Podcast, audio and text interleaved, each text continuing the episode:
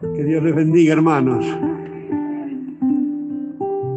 Dios nos siga bendiciendo, porque desde aún cuando dormimos nos está bendiciendo. Cuanto más cuando despertamos y somos conscientes. Por eso es bueno despertar con acciones de gracias, con alabanzas, ¿no? Porque dice que a su amado da él el sueño. Ayer yo decía, ¿cómo cuánto me ama Dios? Porque he dormido todo el día. Este, estuve haciendo unos movimientos y me dio un poco de fatiga respiratoria, pero gracias a Dios lo este, voy aprendiendo. que si me voy quedando quieto, este, eh, me recupero. Así que le doy gracias a Dios también, como dicen los chicos, porque gracias a Él hemos podido llegar hoy a la iglesia otra vez. Vamos a abrir nuestras Biblias en el Evangelio de San Juan, capítulo 9. Es hermoso poder estar juntos, en armonía, porque es la manera que sabemos que Dios se hace presente. Bueno, Dios nos dio este hermoso patio para poder extendernos. Así que, como decimos, recomendamos venir bien abrigaditos, pueden traer gorritos, si hay solcito, una sombrillita, pero aprovechar que tenemos el espacio porque eso no nos limita. Una reunión al aire libre, amén. Aparte, adentro no va a ser menos frío que afuera. Así que las estamos haciendo temprano justamente para aprovechar el día. Hoy ha estado nublado, pero igual se soporta. Amén, hermanos. Así que eh, leemos en San Juan capítulo 9 Dice, al pasar Jesús vio a un hombre ciego de nacimiento y le preguntaron sus discípulos diciendo, Rabí, ¿quién pecó, este o sus padres, para que haya nacido ciego? Respondió Jesús, no es que pecó este ni sus padres, sino que para que las obras de Dios se manifiesten en él. Me es necesario hacer las obras del que me envió entre tanto que el día dura. La noche viene cuando nadie puede trabajar. Entre tanto que estoy en el mundo, luz soy del mundo. Amén. Padre, te damos muchas gracias, gracias siempre, muchas gracias, Señor, por cada uno de nosotros que representa tus maravillosas obras, porque no solamente nos creaste y nos, nos has creado en tu pensamiento antes de la fundación del mundo y nos has dado vida, a cada uno en su tiempo, sino que habiendo conocido nuestros corazones de antemano, Padre, también nos llamaste, nos predestinaste, nos escogiste, nos pusiste, nos plantaste, nos injertaste, Señor, y nos has sostenido cada día, cada semana, cada año que podemos disfrutar de esta comunión, Padre. Gracias, gracias, Señor, por cada, cada día, cada minuto, cada segundo de nuestra vida, Padre y gracias por darnos la oportunidad de poder entenderlo, poder comprenderlo, poder aprender más de ti, Señor, y de, esta obra maravillosa tuya que te ha complacido, no solamente habernos creado y después de habernos perdido, darnos la redención, la salvación, que también lo habías preparado desde antes de la fundación del mundo, sino que además, Señor, de librarnos de nuestros pecados y de la muerte eterna, Señor, eh, levantaste a tu Hijo Jesús de entre los muertos, donde dejó sepultados nuestros pecados y ascendió y, y ocupó su lugar a tu diestra, su eterno lugar a tu diestra, donde es delicias a tu diestra para siempre. Y Señor, de allí también derramaste, Señor, tu Espíritu Santo que vino sobre nosotros, porque Jesús nos bautiza con su Espíritu Santo y fuego. Señor, gracias por venir a nosotros como Padre, como Hijo, como Espíritu Santo, y permanecer con nosotros, Señor, en tanto que el día dura y antes de que venga la noche terrible que viene sobre este mundo, Padre, en sus últimos años, en sus últimos días, antes de que llegue el reino de Cristo para instalarse ya en la tierra. Reino al que pertenecemos, reino que se ha acercado, que hemos podido ingresar y permanecer en él, y así también, Señor, Esperamos que eh, después de estas tribulaciones que vendrán, Señor, para llevar a, los duros de corazón a convertirse, Señor, y hacerse cargo del destino que eligen para su eternidad, Padre. Si la vida eterna, gracias a Jesucristo, o, renunciando a Él después de tantas oportunidades, Yo no entiendo quién puede elegir otra cosa, pero Señor, ten misericordia y haz que tu camino sea conocido y tu salvación en todas las naciones, Padre, y ayúdanos a permanecer, a perseverar firmes, Señor, velando, unánimes, sobrios, aguardando tu venida y dando la comida a tiempo, Padre, ocupándonos de nuestros prójimos, Señor. En el nombre de Jesús nos encomendamos a la guía y unción de tu Espíritu Santo y al poder de tu palabra. Que corra, que sea glorificada y prosperada, Señor, en todo para lo cual tú la envías. Gracias te damos. Bendice a toda la iglesia, bendice a toda la humanidad, Padre. Amén. Gracias, Señor. Gloria a Dios. Gracias, gracias, Padre. Alabado, divino, Rey. Gracias, gracias. Alabado, divino, Rey. Gracias, gracias, Señor. Qué lindo es verlos allí donde están como quien dice, con el babero puesto, para que le den la comidita. Amén. Algunos recién están aprendiendo a comer las primeras papillas. Todos hemos sido bebés espirituales y cada uno va creciendo según el crecimiento que da el Señor. A veces uno quisiera, cree que ha crecido un poco más en algo y quisiera apurar a los demás, pero no es así, porque el crecimiento lo da el Señor. Amén. Pero lo bueno es que si estamos juntos y en armonía, vamos a poder comprender esto y nos vamos a poder estimular al amor, a las buenas obras y alentarnos para, para no quedarnos, no estancarnos, para seguir creciendo. Amén. Hemos leído un pasaje, el Evangelio de San Juan se caracteriza, entre otras cosas, es un evangelio, los otros tres primeros se llaman sinópticos porque tienen mucho paralelismo, tienen eh, los, mismos pasajes son narrados en los tres evangelios, ¿no? Cada uno le da una óptica y un toque, por, por algo son tres. Pero también es como que Dios nos repite, porque la Biblia es repetitiva, ¿no? Está escrita en un estilo en que incluso hay pasajes que los, como Reyes y Crónicas, este, o los tres evangelios sinópticos, donde Dios repite las mismas historias y cuando uno es nuevito le parece que está diciendo lo mismo, pero no es, sí, sí, sí, no hay contradicción, pero da detalles y aspectos que nos enriquecen espiritualmente, ¿no? Y, pero en el Evangelio de San Juan, que muchos le llaman que es más teológico, más profundo, no, a ver, parece que es que no podemos decir que un pasaje sea más profundo o mejor que otro, pero tiene características, ¿no? Le dicen que es un evangelio teológico. Y, otra característica tiene el Evangelio de San Juan, que son los trabajos personales de Jesús. Este, mayormente los otros relatan de Jesús conduciéndose con las multitudes, con los discípulos, con los fariseos, con, las almas que buscaba y con los enemigos que lo perseguían. En el Evangelio de San Juan vemos trabajos personales. La mujer adúltera, el paralítico de Bethesda, eh, en este caso el ciego de nacimiento, o, también este Nicodemo. Y bueno, en este capítulo 9 eh, dice que él va, va yendo, porque recorría todos los lugares, dice que Jesús recorría todos los lugares de Judea hasta Samaria, en ese pequeño país que es Israel, que me imagino yo que es un poco como el Valle de Tulum, ¿no? Como decir entre Albardón y Sarmiento. Es algo que podían recorrer caminando con un río que era el Jordán, pequeño, pequeño, muy pequeño río, y, una geografía muy parecida a la sanjuanina, muy parecida, porque incluso los mismos cultivos había allí que los que se cultivan en San Juan, como la vid, el olivo, las granadas, las higueras, eh, y dice que acá me decían los ancianos que acá en Mediagua también se cultivaba trigo, que habían grandes trigales en, Sarmiento. Qué raro que ya no, no se siguió, ¿no? También se ha cultivado algodón, alguna vez en algunos lugares, ¿no? También se intentó hacer cultivar remolacha azucarera, pero los intereses de las azucareras tucumanas no dejaron desarrollar esa industria acá.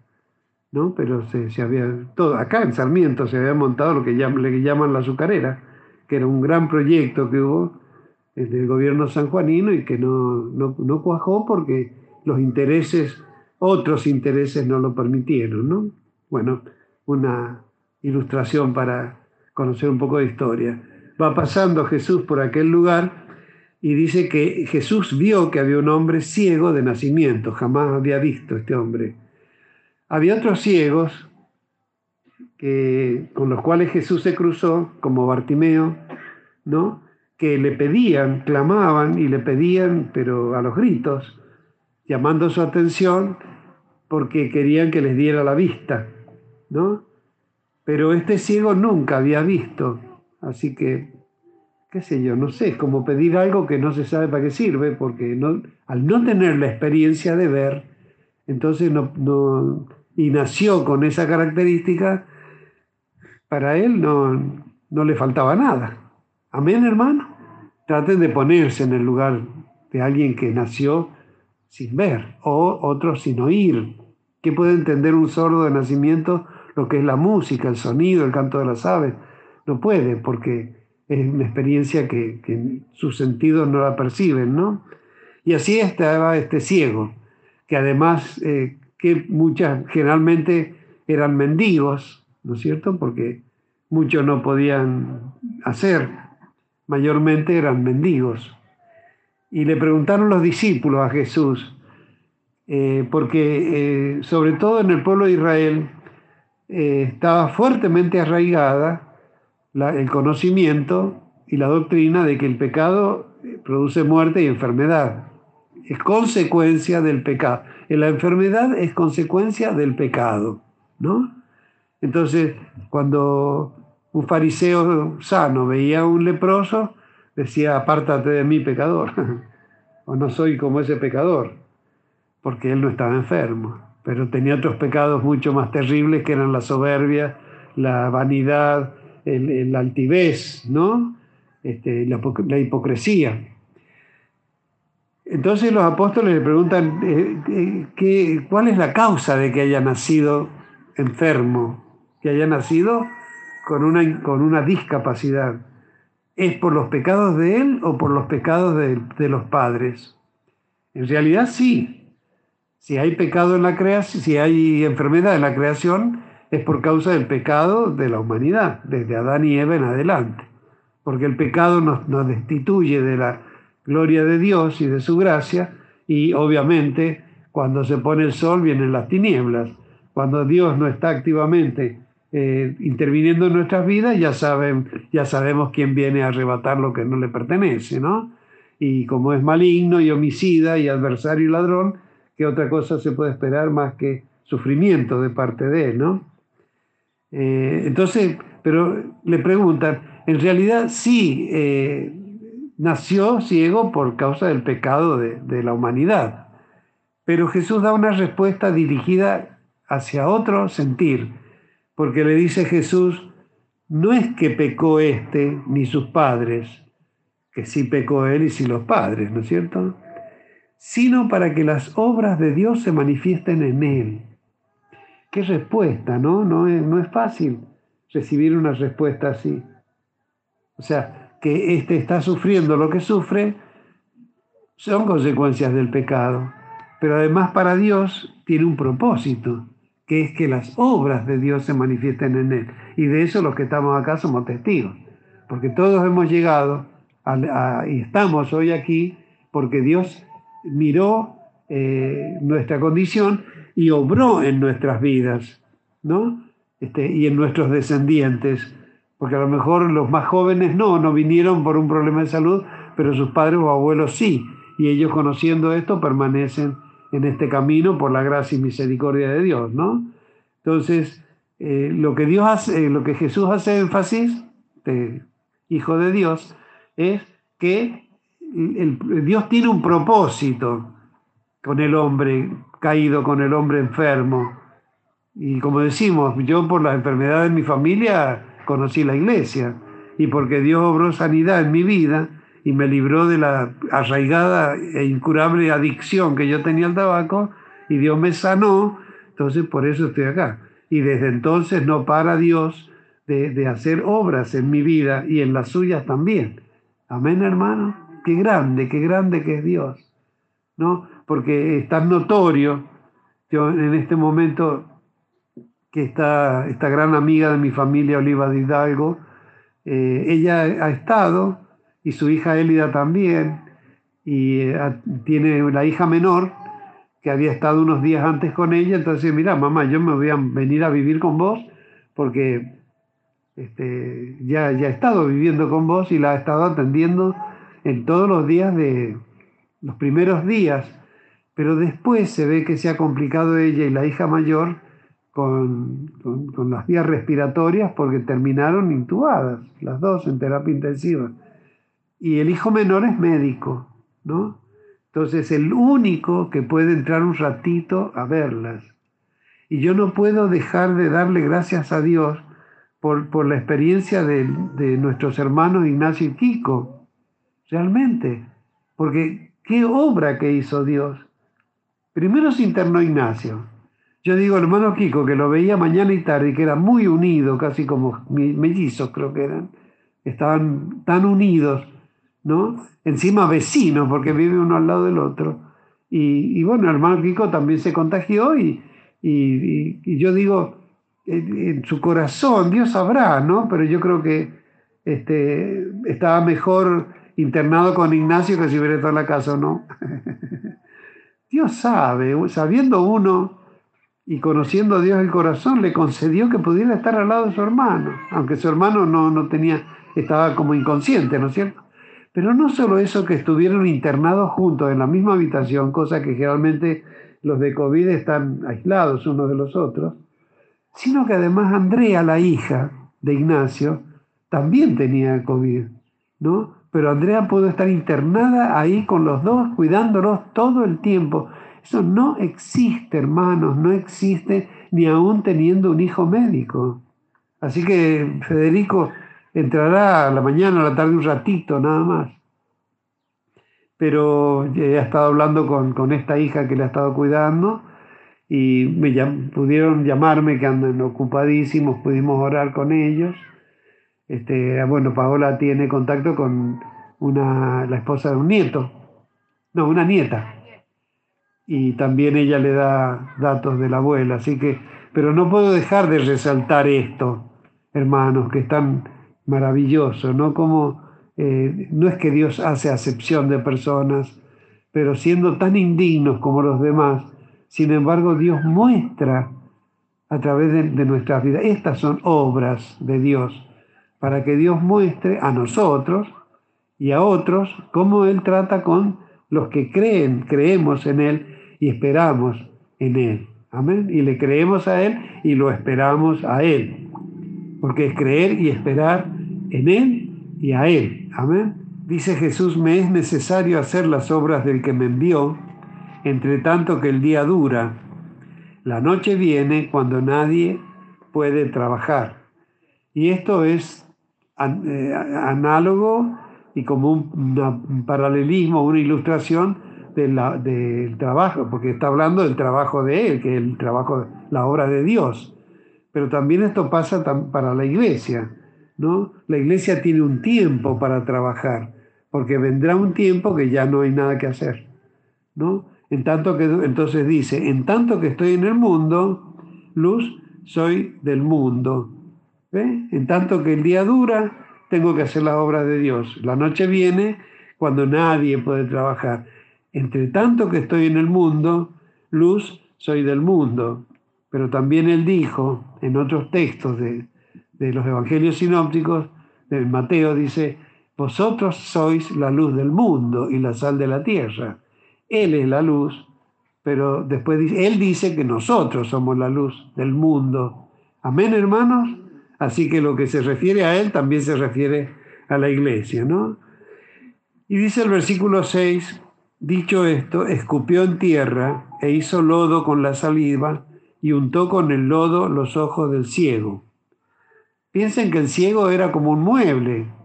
Yo a veces digo, cuando no tenemos idea de Dios, de su misericordia, de nada, como el ciego que no tiene idea del mundo, eh, digamos, él lo percibe con, con, con otro sentido, el oído, el tacto, ¿no es cierto? Pero no tiene idea de lo que nosotros podemos ver con los ojos, ¿no es cierto? Así que él estaba allí, ni, ni siquiera él había oído de Jesús, no había oído de él, tampoco sabía que él le había dado vista a otro ciego. El ciego no le pidió nada, estaba ahí, como el paralítico de Bethesda, como la, eh, como este, qué sé yo, eh, la, samaritana, que, no estaban ellos, no los ve uno a ellos buscando a Dios, no se los ve buscando a Dios y se lo ve a Dios saliendo al encuentro de ellos. Amén. Él, él llega al ciego y hace esto que parece tan extraño y que yo siempre cuento que yo no lo he leído en libros de estudio ni en teología, sino que sido interpretación que me da Dios. Porque Jesús solamente con la palabra, como le creyó un centurión, creía de tal manera en él que Jesús alabó la fe del centurión, porque el hombre de lejos le pidió que sanara a un siervo suyo que estaba enfermo. Y Jesús dice, bueno, yo iré y le sanaré. No, Señor, no soy digno que entre en mi casa. Qué, qué humildad. Se humilló delante de Dios. Porque él era un romano, no era un, ni siquiera era un judío. Entonces sabía que para los judíos era abominación entrar en la casa de un no judío.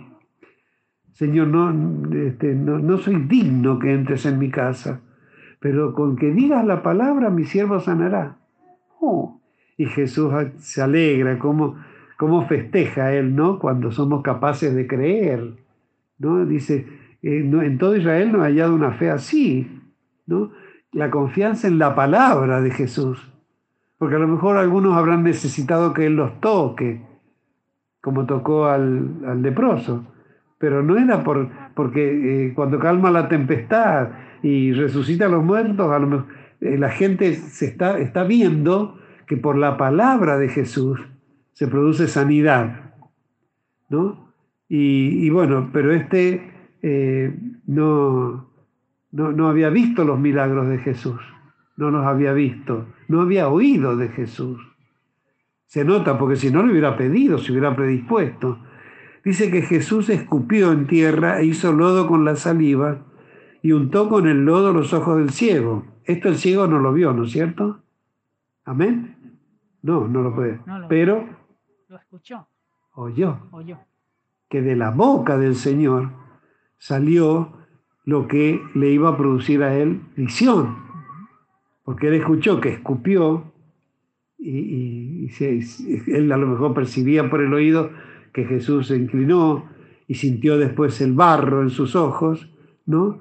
Dice, dicho esto, escupió e hizo lodo con la saliva y untó con el lodo los ojos del ciego y le dijo, ve a lavarte al estanque de Siloé, que traducido es enviado, ¿no? Entonces, así como el, paralítico de Bethesda, la, la, fuente se llamaba Bethesda, que es casa de misericordia. ¿Se acuerdan que hace poquito predicamos? Casa de misericordia. El estanque de Siloé eh, es el estanque del enviado. Amén. A nosotros nos tienen que traducir porque en hebreo seguro que ellos lo entienden, pero nosotros necesitamos que sea traducido, el estanque del enviado. Fue entonces, eh, obedeció obviamente el hombre, se lavó y regresó viendo. Entonces los vecinos y los que antes le habían visto que era ciego decían, ¿no es este el que se sentaba y mendigaba? Unos decían, Él es, y otros, a Él se parece. Él decía, yo soy, yo soy. Y le dijeron, ¿cómo te fueron abiertos los ojos? Y respondió él y dijo, aquel hombre que se llama Jesús hizo lodo, me untó los ojos y me dijo, ve al Siloé y lávate. Y fui y me lavé y recibí la vista. Entonces le dijeron, ¿dónde está él? Él dijo, no sé, porque no conocía a Jesús, aquel hombre que se llama Jesús. Ni siquiera dice que ha hecho ver a otros o que ha sanado a otros, no, no sabía él quién era, no conocía él a Jesús. Bueno, se enteran los fariseos y entonces vienen a, inquirir, ¿no? Dice, llevaron ante los fariseos al que había sido ciego y era día de reposo cuando Jesús había hecho el lodo y le había abierto los ojos. Recuerden que para los fariseos eran tan ignorantes de Dios, ¿no? Porque no había habido profetas hace 400 años que no había profetas que les hablen de parte de Dios, entonces se habían endurecido y tomaron la ley y empezaron a escribir el Talmud, que es una interpretación de la ley, donde añaden tradiciones de los ancianos y añaden cosas, y entonces crearon una religión que es la que existía cuando Jesús vino a, su ministerio, y que cómo sería de, de inútil la religión que además no solamente no reconoció a Jesús, sino que además Dios usó esa dureza de corazón para que ellos mismos se ocuparan de llevarlo a la cruz de Calvario. Qué paradoja, ¿no? Qué terrible tener la Biblia, tener el culto, los pactos, la historia, ser el pueblo de Dios y no conocer la salvación de Dios.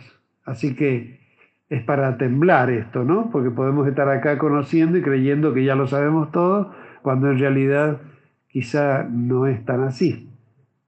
Yo no creo que lo sepa todo. Yo sé que es Dios infinitamente inmenso para pretender que en mis 35 años ya conozca y lo sepa todo de Dios.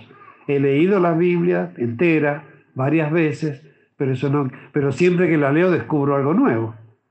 Obviamente, porque Dios es infinitamente inmenso. Así que eh, eh, estos religiosos andaban acechando a Jesús todo el tiempo ¿no? Porque veían que él hacía las cosas y cumplía los mandamientos de Dios, pero eh, no, no como ellos, siguiendo preceptos así como el día de reposo, ¿no? No se puede hacer nada. El día de reposo, está bien, la ley dice que no, no hay que hacer trabajos. Pero Jesús les decía, si a alguno de ustedes se les cae un buey, un asno, en un pozo, el día de reposo, que lo van a dejar para el otro día para ir a sacarlo al otro día a lo mejor va a estar muerto. Amén, hermano. Entonces, no voy a yo a sanar a alguien porque sea día de reposo. ¿Se dan cuenta qué absurdo, qué absurdo que no puedan entender el milagro maravilloso de la sanidad y que, qué más da qué día fue hecho? Si fue cualquier día, gloria a Dios. Y si fue en día de reposo, doble gloria para Dios. Llevaron ante los fariseos al que había sido ciego y era día de reposo cuando Jesús había hecho el lodo y le había abierto los ojos. Volvieron pues a preguntarle también los fariseos cómo había recibido la vista. Él les dijo, me puso lodo sobre los ojos y me lavé y veo. Eh, vino un hermano de la iglesia, me, me habló de Jesús, me invitó a la iglesia, fui, oraron por mí, me sané. Entonces algunos de los fariseos decían, ese hombre no procede de Dios porque no guarda el día de reposo. Otros decían, ¿cómo puede un hombre pecador hacer estas señales? Y había disensión entre ellos. Claro, porque ¿cómo puede hacer sanidad, sanidades maravillosas, maravillosas, de enfermedades absolutamente incurables como la lepra, la ceguera, la sordera de nacimiento, la muerte? ¿Cómo puede, ¿Cómo puede no venir de Dios alguien que hace cosas tan asombrosamente maravillosas, no? Entonces volvieron a decirle al ciego, ¿qué dices tú del que te abrió los ojos? Y el hombre, simple, sencillo, corazón humilde, contesta, ¿y que es un profeta? Nadie puede hacer las cosas que él hace si no viene, ¿no es cierto? ¿Qué puedo decir? Que es un profeta. O sea, si hace semejantes milagros, seguramente viene de parte de Dios. Y los israelitas sabían que quien hace milagros viene de, parte de Dios. Amén. Entonces volvieron a decirle al ciego, ¿qué dices tú del que te abrió los ojos? Y él dijo, que es profeta, reconociendo que venía de parte de Dios. Pero los judíos no creían que él había sido ciego y que había recibido la vista hasta que llamaron a los padres del que había recibido la vista. Qué cosa terrible es la incredulidad, ¿no? Miren que sabían la ley al dedillo, la copiaban, la transcribían, eran doctores, teólogos, y sin embargo no entendían las cosas de Dios y no reconocieron la salvación de Dios, porque eso les llevaba soberbia. Por eso el ser ilustrado instruido no es garantía de que sea sabio. Puede tener mucho conocimiento, pero no lo sabe aplicar, no, no le sirve para descubrir la, verdad. Amén. Y entonces llamaron a los padres, porque era tal la dureza de corazón que se resistían a, a reconocer el milagro. Entonces, y les preguntaron diciendo, ¿es este vuestro hijo el que vosotros decís que nació ciego? ¿Cómo pues ve ahora? Sus padres respondieron y le dijeron, sabemos que este es nuestro hijo y que nació, es nuestro hijo y que nació ciego. Pero cómo vea ahora no lo sabemos. O quién le haya abierto los ojos, nosotros tampoco lo sabemos. ¿Edad tiene? Preguntadle a él. Él hablará por sí mismo. Esto dijeron sus padres porque tenían miedo de los judíos, por cuanto los judíos ya habían acordado que si alguno confesase que Jesús era el Mesías, fuera expulsado de la sinagoga. Como, así como eh, trascendía la fama de Jesús, también paralelamente trascendía la fama de sus enemigos, de sus adversarios, y que estos eran poderosos porque eran los dueños de la sinagoga, de, digamos, de la religión. Entonces eh, los padres temían que si ellos reconocían a Jesús, los podían expulsar de la sinagoga, ¿no? Entonces se lavan las manos como quien dice, no, eh, edad suficiente tiene, pregúntenle a él. Nosotros lo único que podemos decir que es nuestro hijo es que nació ciego, lo demás no sabemos nada. Miren ustedes eh, lo que es el prejuicio, porque yo digo, si yo tengo un hijo en esas condiciones, me vuelvo loco. Si me vuelvo loco, si soy ciego y me, me hace ver, me vuelvo mucho más loco si es un hijo mío. ¿O no, hermanos? A ver, los que son padres, ¿no se alegrarían más por un hijo que por sí mismos? Imagínense, pero ¿cómo sería el prejuicio de grande que, que no se jugaron? Bueno, tampoco los apóstoles, recuerden que no tenían el Espíritu Santo, Era una, es una conducta humana. Esto es para que nosotros miremos a través de estos personajes nuestra humanidad y nos pongamos a la par de Jesús y veamos realmente que de la tierra al cielo la distancia, ¿no? Y dice, por esto dijeron sus padres, edad tiene, preguntadle a él, ¿no? No, no se hacen cargo de dar testimonio de Jesús. Entonces volvieron a llamar al hombre que había sido ciego y le dijeron, da gloria a Dios. Nosotros sabemos que ese hombre es pecador.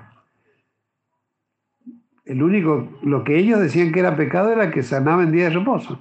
No tenían nada más que de, porque lo acosaban para encontrarle la paja en el ojo ajeno y no le podían hallar nada, de nada, solamente que hacía milagro el día de reposo.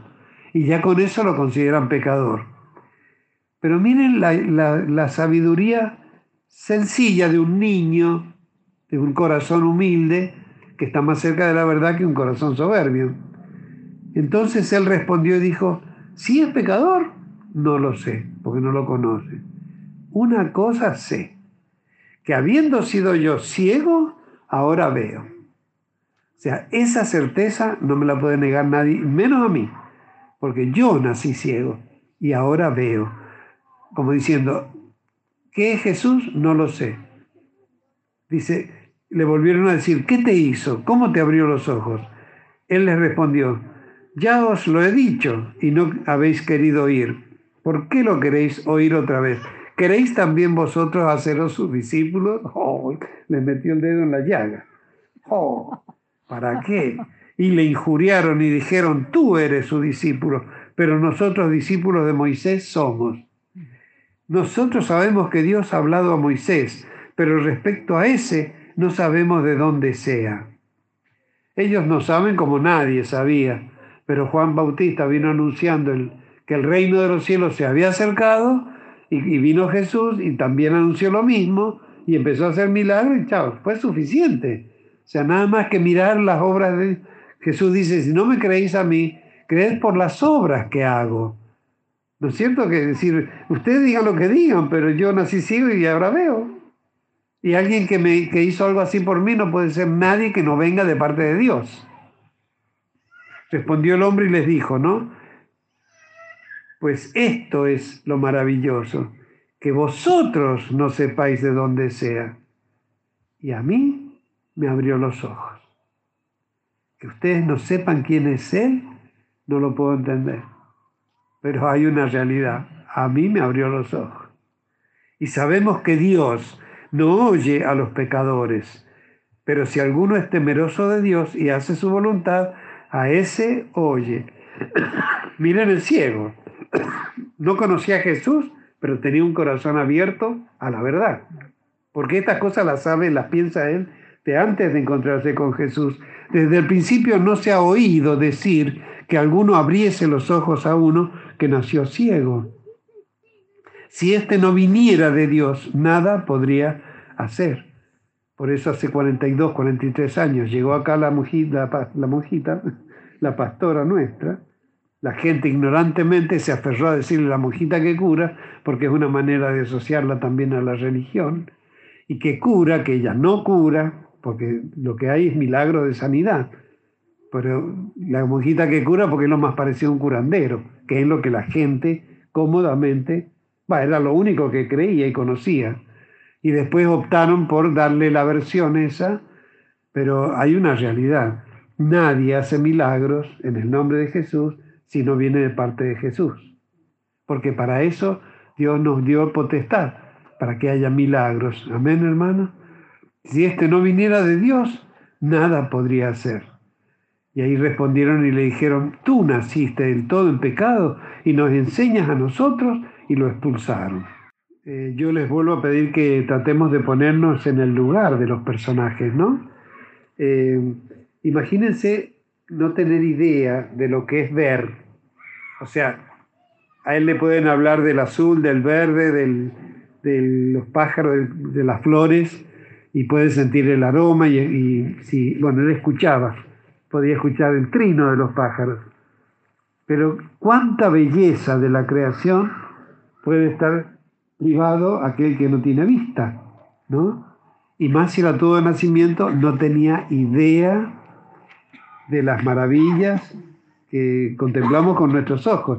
La Biblia dice que el ojo no se cansa de ver todo y podemos estar viendo lo mismo todos los días y no, eh, no, hay, no hay atardecer que no sea igual que el anterior, a lo mejor, pero cada atardecer, cada puesta de sol, los colores, todo. Yo, yo estoy acá mirando y veo las palmeras y los árboles, ¿no? especialmente las palmeras y algunos árboles que tienen sus ramas. Digo, qué suerte que están los árboles, porque si yo veo la iglesia que están, cantamos un corito y no hacen palmas. Y cantamos un himno y no lo leen, no lo siguen. Así que, o sea, tengan cuidado con esa actitud. Porque si uno llega a la iglesia, no puede ser que yo llegue esperando porque yo enseguida pienso en un recital público, ¿no? Primero que los que van a un recital van aditivados. Drogas, cigarrillos, eh, alcohol, cigarrillos y drogas. Bien aditivada, la previa, ¿no es cierto? Y usted los ve, y, y cuando se muestra así un escenario y se ve el público, ¿qué es lo que se ve del público? ¿Qué es lo que se ve? ¿O no? Más que cabeza lo que se ve son brazos. Y acá los veo ahí.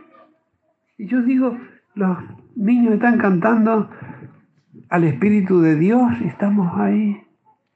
Porque no somos vacas, perros o pajaritos, ¿no? Que, o gallos o gallinas que empiezan a cacarear cuando sale el sol. Somos seres humanos racionales. Si estamos diciendo que la presencia de Dios está no es para que, a ver, yo depende de lo que sienta. Ah, no, si uno siento, no, no, no, no, claro, no hemos tomado alcohol, no hemos tomado droga, entonces eh, los chicos cantan y ahí estamos de brazos cruzados.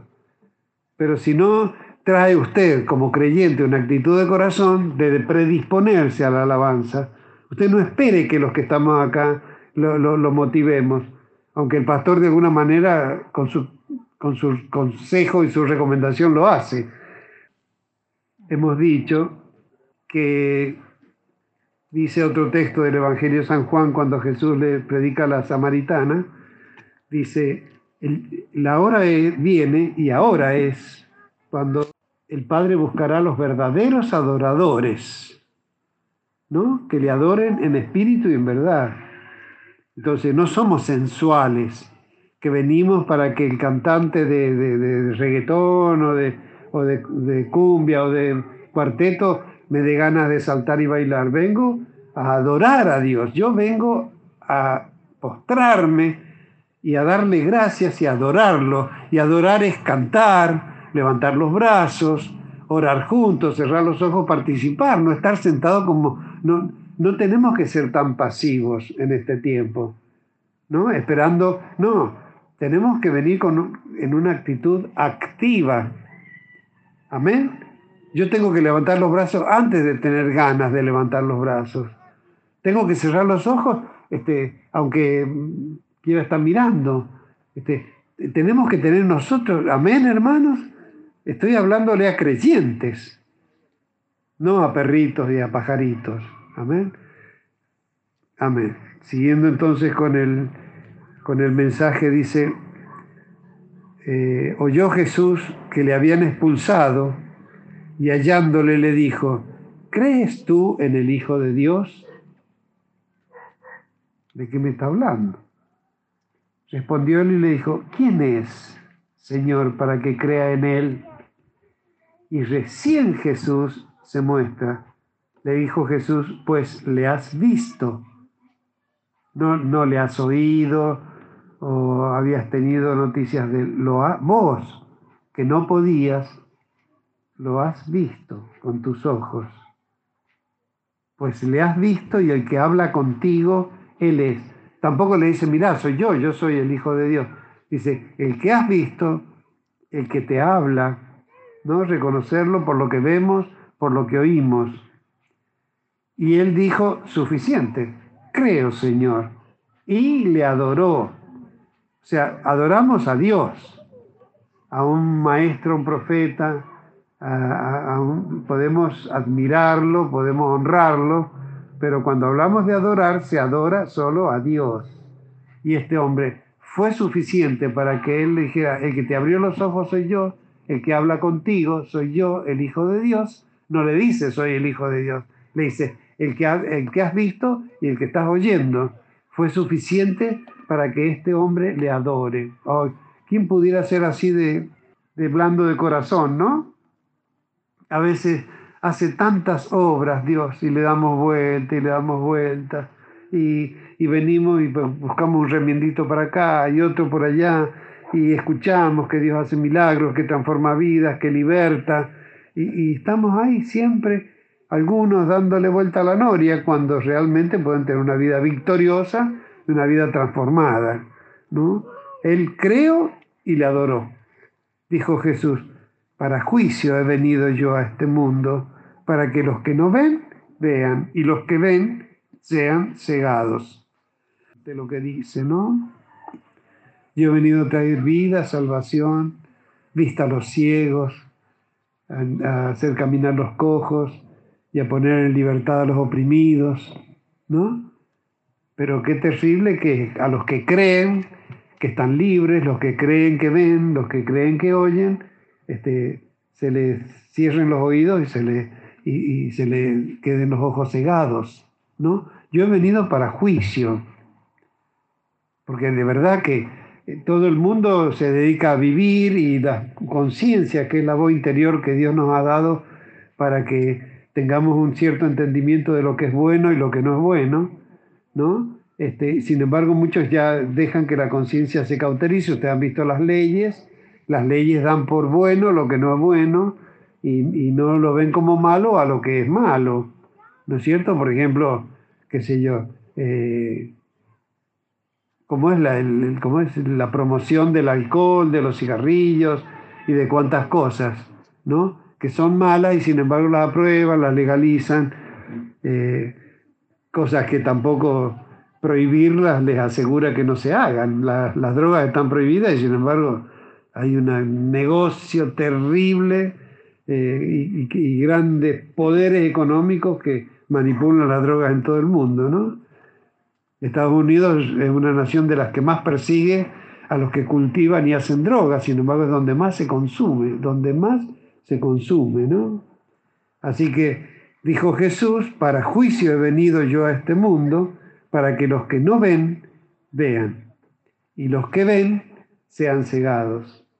Los que creen que saben algo, que entienden algo, o los que están ensoberbecidos en su propia prudencia, como dicen, en sus propios conocimientos, eh, se van a encontrar con, Cristo, como estos fariseos, y, en vez de ver o entender, no, ven menos de lo que ellos creen ver. Amén.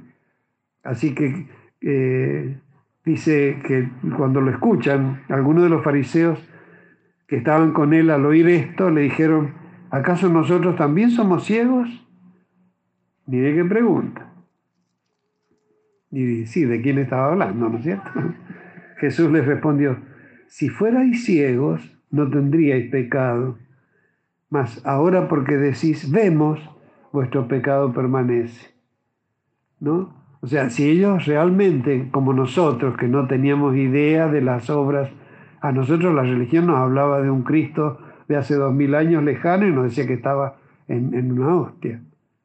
Yo digo, a mí eso nunca me sirvió para creer y para conocer a Dios y su misericordia. No, no me sirvió. Así que yo desde que nací vengo escuchando de Jesús, pero nunca tuve un encuentro con Él hasta que Él vino a mí y hizo milagros y me despertó.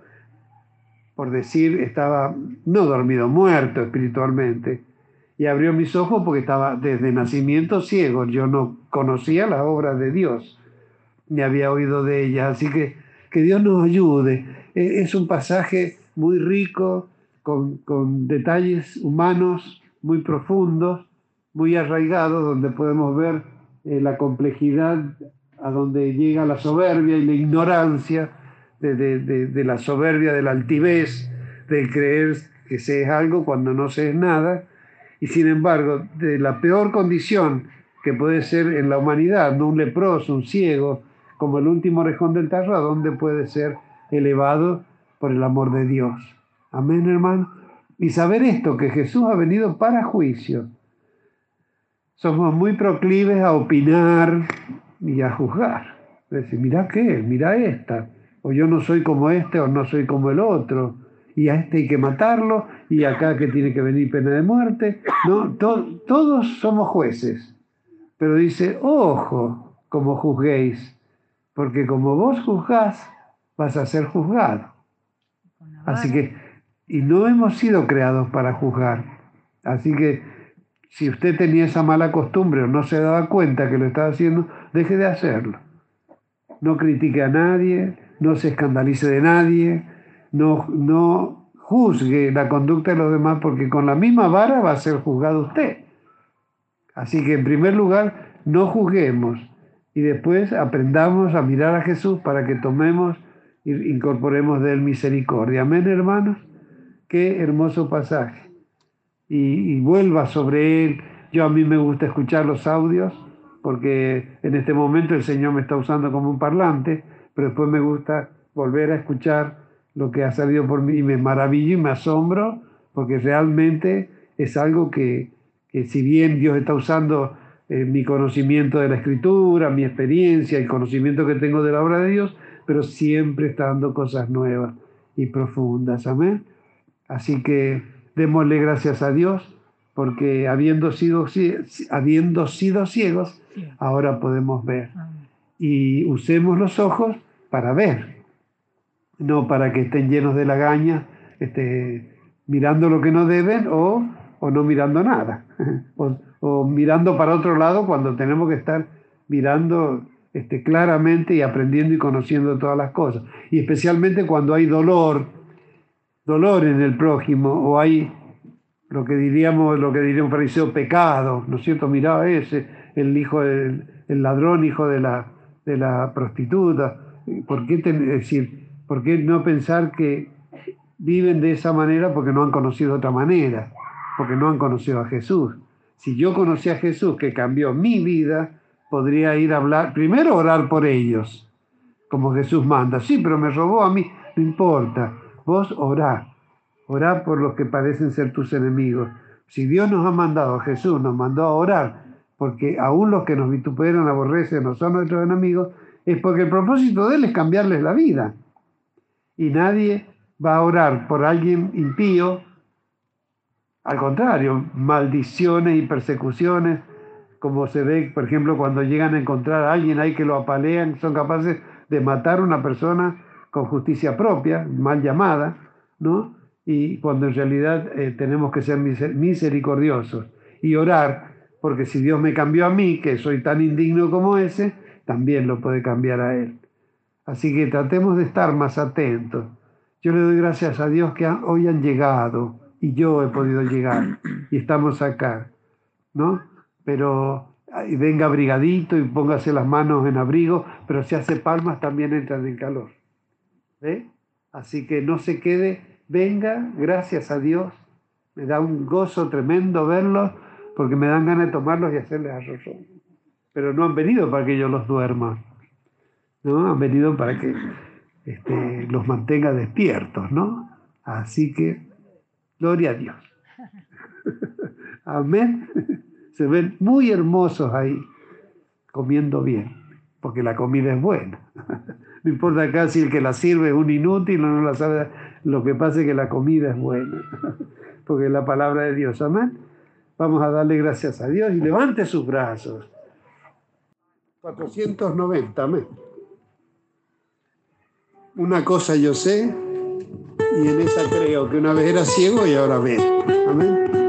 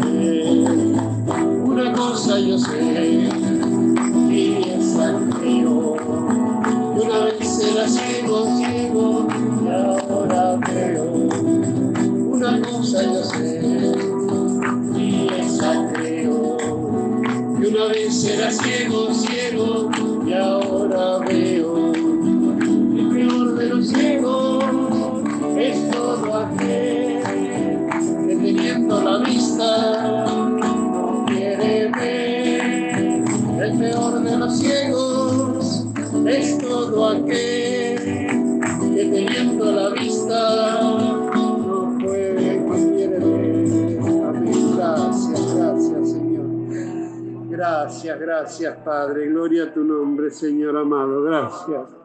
Gracias, Padre eterno, Dios todopoderoso, realmente Dios de luz. Bien, Padre, cuando ordenaste tu creación y esta tierra que estaba desordenada, vacía en tinieblas, lo primero que tú mandaste es que resplandezca la luz. Sabemos que la luz es Cristo, que tu gloria y tu majestad y tu misericordia y tu amor eh, es luz que resplandece en la faz de Jesucristo, nuestro sol de justicia, la estrella resplandeciente de la mañana, nuestro Señor poderoso que nos abrió los ojos y que nos ilumina y es lámpara tu palabra, nuestras pies y lumbrera en nuestro camino. Padre, gracias, gracias por tu luz admirable. Si no existiera la luz, nadie en vano estarían los ojos, Señor. Pero tú nos has librado de las tinieblas y de la muerte para, y has abierto nuestros ojos, Señor, para conocer y contemplar la hermosura de tu santidad en tus atrios, en tu santuario, Padre. Gracias, gracias por la iglesia, gracias por los ministerios de la iglesia que nos eh, ayudan a edificarnos mutuamente, Señor. Gracias porque nos das la oportunidad de crecer en toda gracia, en todo conocimiento y en tu amor, Padre, delante de ti y delante de nuestro prójimo. Bendice, Señor, para que sigamos como tú has mandado, Padre, teniendo esta luz admirable, levantarnos a resplandecer para llevar tu luz a, otros y avanzar sobre las tinieblas vencidas, como la luz de la aurora que va en aumento de luz, así seguirá creciendo tu obra, Padre. Y que venga ya tu reino y tu justicia, este reino que se acercó, que nos permitió acceder, ingresar y permanecer en él, que venga ya y se instale sobre toda la tierra, Padre, que vengas a, terminar con la corrupción y el dolor, el sufrimiento y todas las cosas que producen, Señor, este deterioro en toda tu creación, Señor. Que venga ya tu reino y tu justicia. En el nombre de Jesús lo pedimos, lo recibimos, porque así lo creemos y esperamos, Señor. Amén. Gloria a tu nombre. Que tu palabra corra y sea glorificada, Padre, y prosperada en todo para lo cual le envías. Amén. Gloria a Dios. Gracias, Señor. Gracias, gracias, Señor. Alabado, divino, Rey.